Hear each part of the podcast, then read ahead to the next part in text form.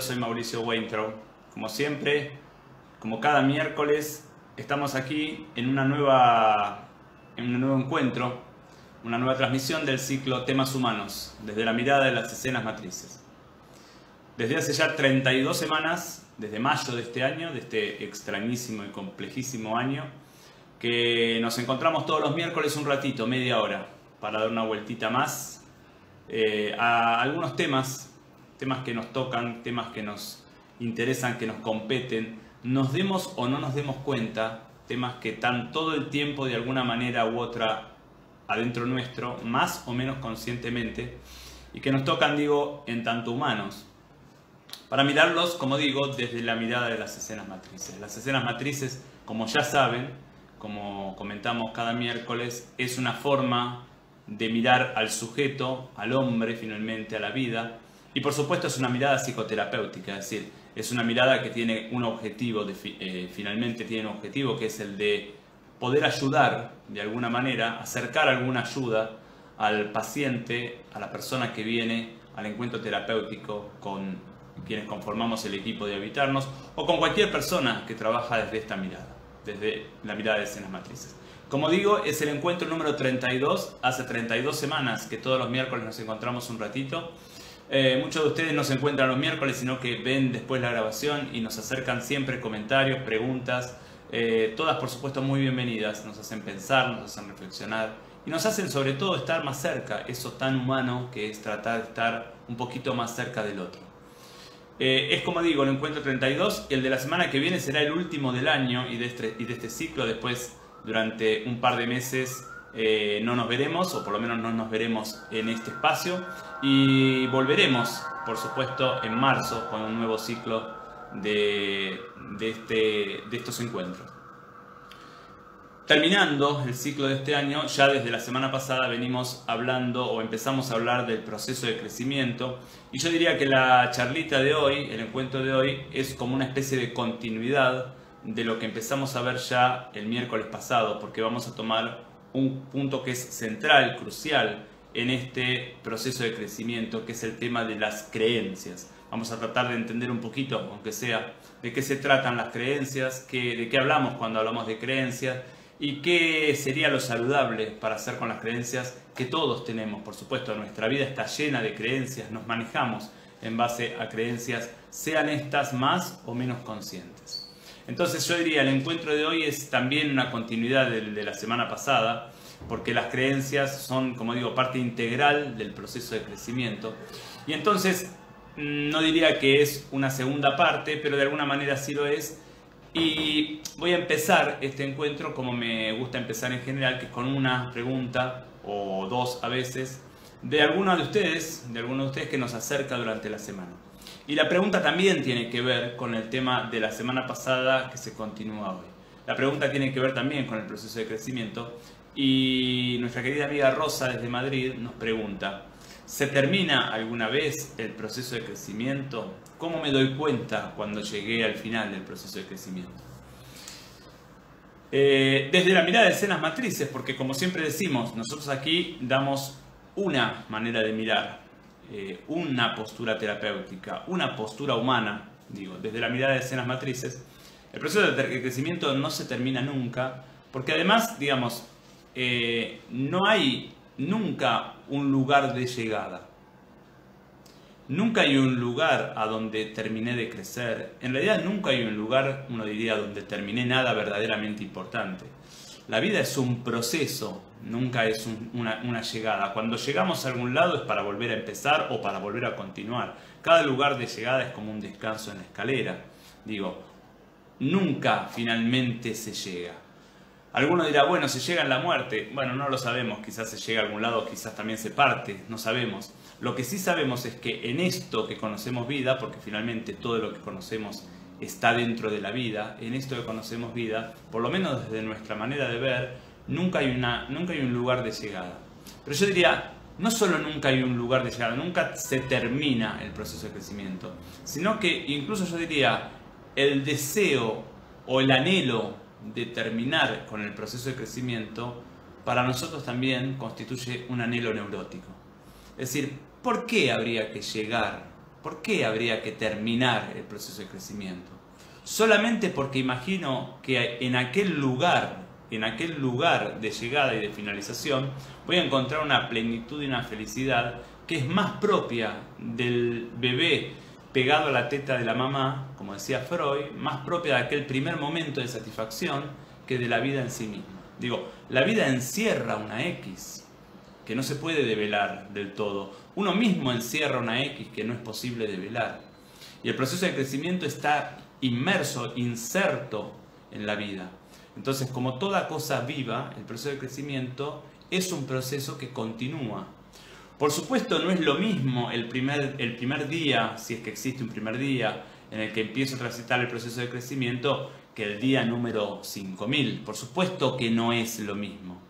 Porque bueno, no es lo mismo estar completamente perdido eh, que haber encontrado un montón de respuestas. Pero claro, como ya sabemos, cada respuesta me abre a otro nivel, me abre otra pregunta, me abre otra profundidad. Y por supuesto esta otra profundidad es mucho más eh, compleja, es, difícil, es más difícil de abarcar y también por supuesto es más interesante y es más apasionante. Lo que sí se va sanando, lo que sí se va, eh, va quedando como más acotado, más limitado, es lo que hemos llamado el sufrimiento. Digo, en el primer día el 80% de mí, el 90% de mí es sufrimiento. Y en el día 5000 quizás el 20% de mí es sufrimiento. Entendiendo por sufrimiento aquel, aquello que nosotros le ponemos a la vida, no aquel dolor de la vida, aquello que nosotros le ponemos a la vida.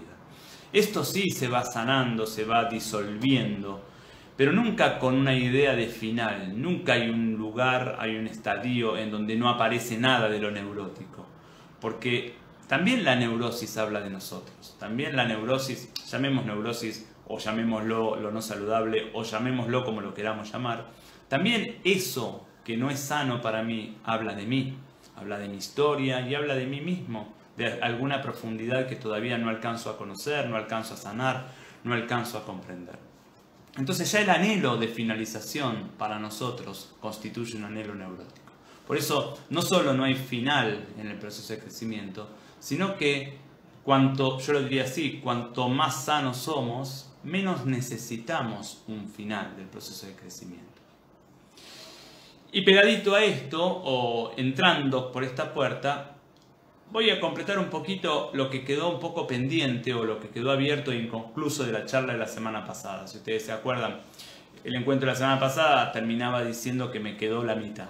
Bueno, yo no digo que vamos a completar la mitad porque justamente tampoco se completa nada, ¿no? los, temas no se terminan, pero sí vamos a agregar alguna cosa que nos quedó y en eso vamos a insertar el tema de hoy que son las creencias.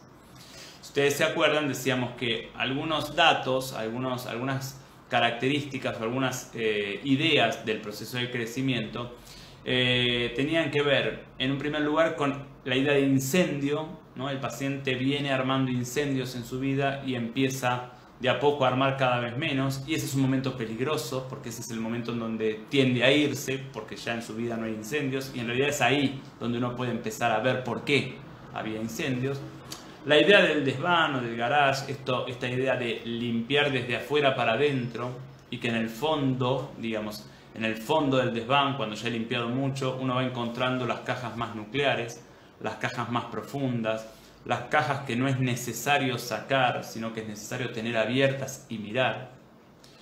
La idea de los niveles, el proceso de crecimiento tiene varios niveles y siempre que uno se acerca a la finalización de un nivel y, al inicio de otro, es como un nuevo nacimiento, es decir, todas las, todo, lo todo lo, eh, lo, neurótico tira, todos los mandatos tiran con mucha más fuerza en nosotros y uno está seguro de que si da ese paso algo terrible sucederá. Y ese es el momento de dar el paso, por supuesto con todos los elementos aprendidos y con todos los elementos que necesito, pero dar el paso con, ese, con esa sensación, porque si espero a no tener esa sensación, el paso no lo doy nunca y entonces por eso la comprensión de los niveles es tan importante.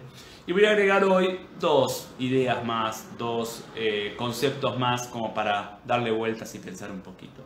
Uno de ellos es el terapeuta como padre o madre del paciente. Hablamos siempre de pacientes adultos, digo, si habláramos de pacientes menores de edad, habría que darle otra vuelta, no me voy a referir a eso. Eh, pero el terapeuta como padre y madre del paciente. Y acá me importa mucho porque uno de los grandes miedos, diría yo, de muchos pacientes es la dependencia terapéutica. O sea, la dependencia del terapeuta. Y en realidad, cuando el proceso de crecimiento es un proceso de crecimiento saludable, verdaderamente saludable, y el paciente puede pasar de ser un sujeto básicamente sufriente a ser un sujeto básicamente ordenado y amoroso en su vida, digo, cuando esto se da, el terapeuta ha funcionado de alguna u otra manera como un padre o madre de este paciente. ¿Qué quiere decir como un padre o madre? El terapeuta lo parió de nuevo.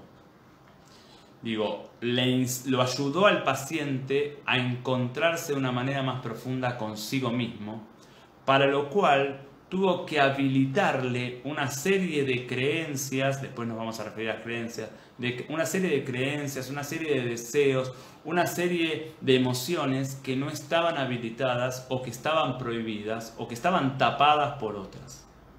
Y en este sentido, el terapeuta funciona como un padre o madre en el sentido de que posibilita y habilita esto que en el paciente no está posibilitado ni habilitado.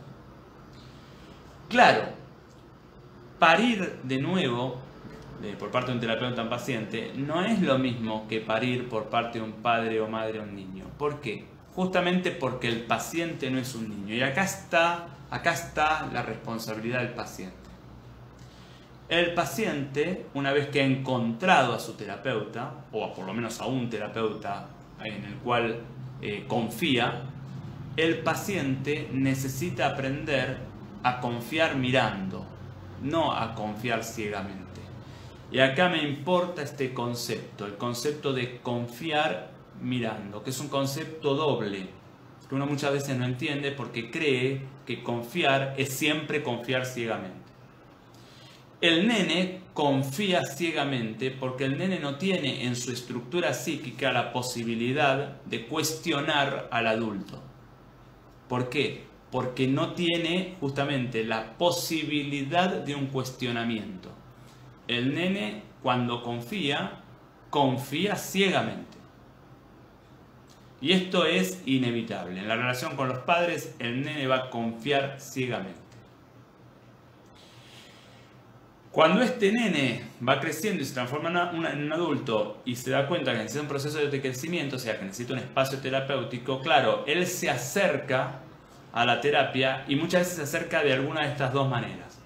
O se acerca buscando otra vez un padre y como si fuera un niño, es decir, vuelve a intentar confiar ciegamente y entonces no cuestiona nada de lo que el terapeuta le dice.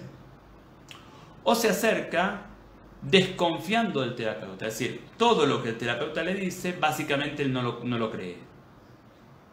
Y entonces el terapeuta le propone determinados movimientos y el paciente, al no confiar, no lo lleva a cabo y entonces no alcanza a poder cambiar. Esto porque el paciente se maneja todavía en esta dicotomía. O confío ciegamente o no confío. Ambas posibilidades, o sea, toda esta dicotomía, lo mantienen en el estadio infantil, o si quieren, infantil que incluye la adolescencia. Porque lo propio del adulto justamente es esta cosa doble, no dicotómica. De confiar, sí, confiar mirando. Es decir, confío, pruebo lo que el terapeuta me dice y después saco conclusiones. Y si tres o cuatro propuestas del terapeuta no me dan resultado, pues entonces quizás debo cambiar de terapeuta. Ahora, si no confío, no puedo probar. Y si no puedo probar, por más que entienda un montón de cosas, no puedo salir. Y si confío ciegamente, estoy a merced de cualquier eh, terapeuta, eh, terapeuta, o bien neurótico, o bien eh, perverso a nivel personal. Esta es una responsabilidad del paciente. La confianza mirando es una responsabilidad del paciente. Es el paciente el que tiene que encontrar en sí mismo ese lugar. Asumir que necesita ayuda, pero asumir que él va a ver si la ayuda que le dan es la que necesita. y que va realmente a probar lo que el terapeuta le propone. Si el paciente no da este salto, insisto, no es un salto al vacío, es un salto mirando y es un salto para después evaluar. Si el paciente no da este salto, el proceso terapéutico ahí tiene un límite. El terapeuta no va a poder ayudar allí donde el paciente se resiste a la ayuda.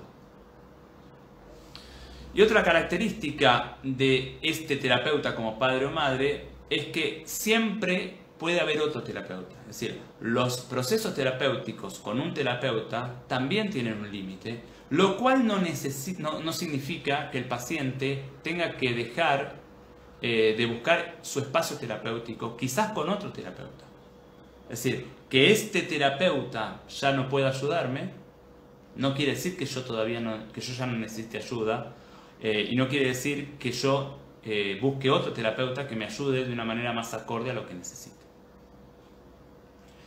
Pegadito a esto, y la última característica del espacio terapéutico es que el espacio terapéutico, dentro del proceso de crecimiento, el espacio terapéutico es un espacio del paciente. Es decir, es un espacio propio del paciente. El paciente no le debe nada al terapeuta, el paciente tiene que aprender a decir en su espacio terapéutico lo que no le gusta.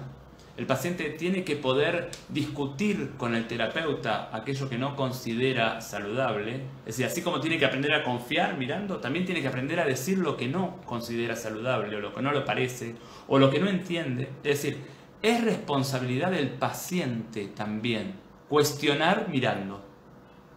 Necesita confiar mirando y necesita cuestionar mirando. Este lugar adulto del paciente hace que finalmente el paciente tenga el terapeuta que necesita, sea este terapeuta o sea otro terapeuta. Y esto le corresponde al paciente y no al terapeuta. Si ustedes se acuerdan, la semana pasada habíamos dicho que en el proceso de crecimiento hay como tres etapas. Y, también dijimos que está mal describirlo así, pero bueno, eran como tres momentos en los procesos. El primer, proceso, el primer momento es el momento en donde el sujeto llega a terapia y acá entramos con el tema de las creencias. Llega con todas las creencias que él aprendió. Y entonces vamos a entrar al tema de las creencias diciendo que las creencias son en realidad frases, leyes internas que se, uno diría tienen una forma muy corta, muy breve y muy concreta y que es muy importante poder detectar en uno y todavía más si se puede escribirla. Son cortas, estas frases son cortas y dicen básicamente dos cosas. Dicen cómo es el mundo y dicen lo que debemos ser o lo que debemos hacer.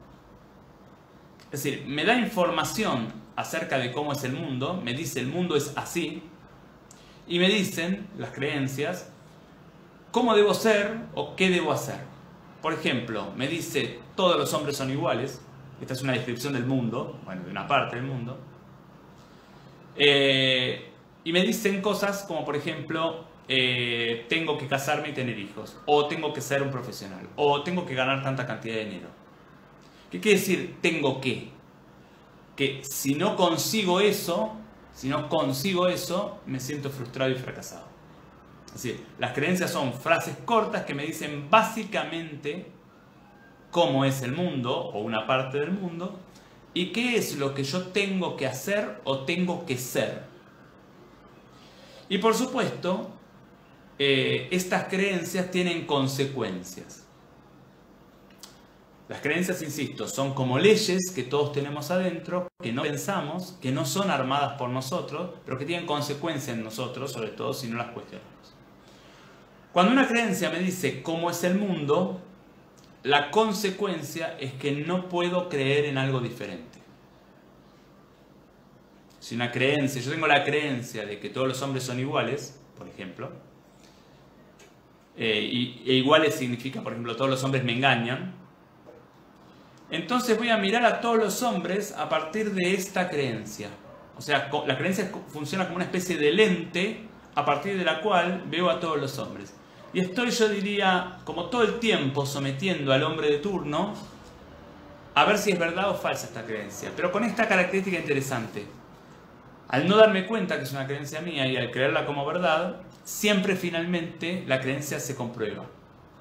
Porque siempre es como que estoy esperando, siempre como que estoy esperando y cualquier mínima acción del hombre de turno, estoy tomando este ejemplo, eh, yo la tomo para confirmar la creencia. Y armo un vínculo desde ahí. Entonces, si todos los hombres me engañan, cuando eh, voy con mi pareja eh, en la calle y pasa otra mujer, entonces yo siento que mi pareja la miró y entonces como la miró empiezo a discutir y entonces todo el tiempo estoy en esa dinámica. Digo, esta creencia o cualquier creencia, la creencia puede ser no voy a triunfar en mi trabajo, o la creencia puede ser nadie me va a querer. Digo, las creencias pueden ser, las creencias describen el mundo. Entonces, cuando la creencia describe el mundo, la consecuencia, si yo no cuestiono estas creencias, la consecuencia es que no puedo creer en un mundo diferente al que me muestran mis creencias. Cuando la creencia me dice lo que debo ser o hacer, la consecuencia es que si no soy o no hago eso, me siento culpable. Siento que debería ser otra cosa de lo que soy. Entonces, si yo creo que debo tener eh, cinco casas, cuando tengo cuatro casas, me siento, que me, siento culpable, siento que hago las cosas mal y que debería tener cinco. Ustedes me dirán, bueno, pero cuando tengo cinco, entonces ahí me siento bien. Y sí, puede ser que me sienta bien, pero seguramente la creencia va a apuntar a que también tengo que tener un auto, o dos, o tres. Y después también tengo que tener plata en el banco. Digo, las creencias, cuando no son cuestionadas, cuando cuando justamente no son mías, ahora vamos a ver cómo se arman, las creencias siempre me devuelven al mismo lugar, me devuelven al lugar de lo estoy haciendo mal. Siempre la creencia lo estoy, me termina poniendo en el lugar que lo estoy haciendo mal. ¿Y por qué? Porque la creencia, como ustedes ya saben o se imaginarán, las creencias no son armadas por nosotros, las creencias son armadas por los padres. Es la voz introyectada de los entonces, cuando la creencia es una voz introyectada de los padres y yo no estoy cuestionando esto, siempre finalmente termino sintiendo, termino, me termino sintiendo como más pequeño que esta creencia y teniendo que obedecerla. En el rato en que la obedezco, o en el, punto en que la obedezco, me siento, como diría Hellinger, me siento inocente y me siento bien. Pero en general me siento culpable y me siento menos, me siento un fracaso. ¿Por qué? Porque la creencia en el fondo, la creencia que no cuestiono, en la creencia no saludable y que no cuestiono, en el fondo lo que busca es mantener el poder. Mantener el poder para que yo, ante la creencia, que son mis padres introyectados, me sienta pequeño. Y esto es como muy interesante y muy importante. Cuando uno empieza a revisar creencias, lo que se va dando cuenta es que no hay manera de satisfacer estas creencias las creencias siempre me dejan pequeño. ¿Qué hace un niño?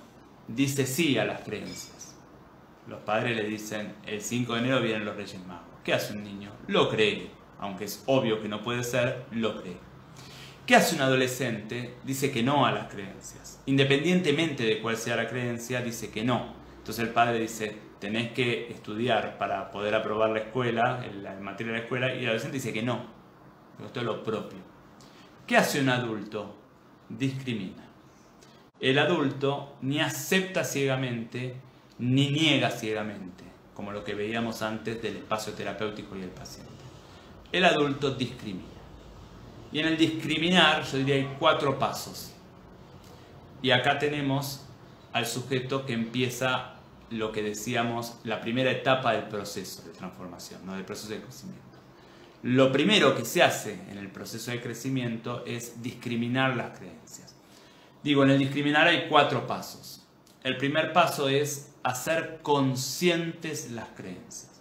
Y mientras vamos discriminando, perdón, mientras vamos mencionando los pasos, yo los voy a invitar a una mínima indagación, como a veces me gusta hacer y puedo. Y es que cuando tengan ganas o tengan tiempo, se, se sienten con un cuadernito y hagamos estos cuatro pasos. El primero justamente es este hacer consciente las creencias. ¿Qué significa ser consciente de las creencias?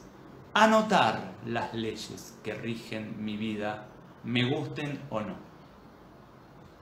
Y ahí voy anotando, ¿no? En las creencias uno puede tomar las creencias que me describen el mundo, los hombres son todos iguales, las mujeres te van a abandonar, eh, em, no, no podés triunfar en tu trabajo, nadie va a comprar tu producto, nadie te quiere, todas las creencias que uno entiende que rigen la vida, o también pueden ser las otras, ¿eh? también puede haber creencias de que sos bien recibido cuando, cuando entras a una fiesta, vas a triunfar, todas las creencias que encuentren, las creencias digo, las frases que están en mi mente y que a veces no me doy cuenta.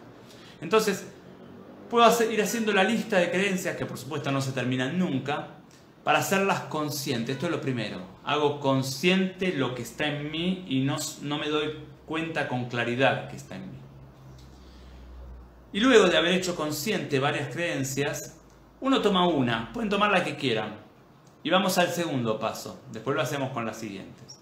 Las empiezo a cuestionar. Digo, esta creencia, todos los hombres son iguales, que está en mí, que yo lo creo. ¿Cómo hago para cuestionarlo? Lo constato con la realidad. Todos los hombres son iguales.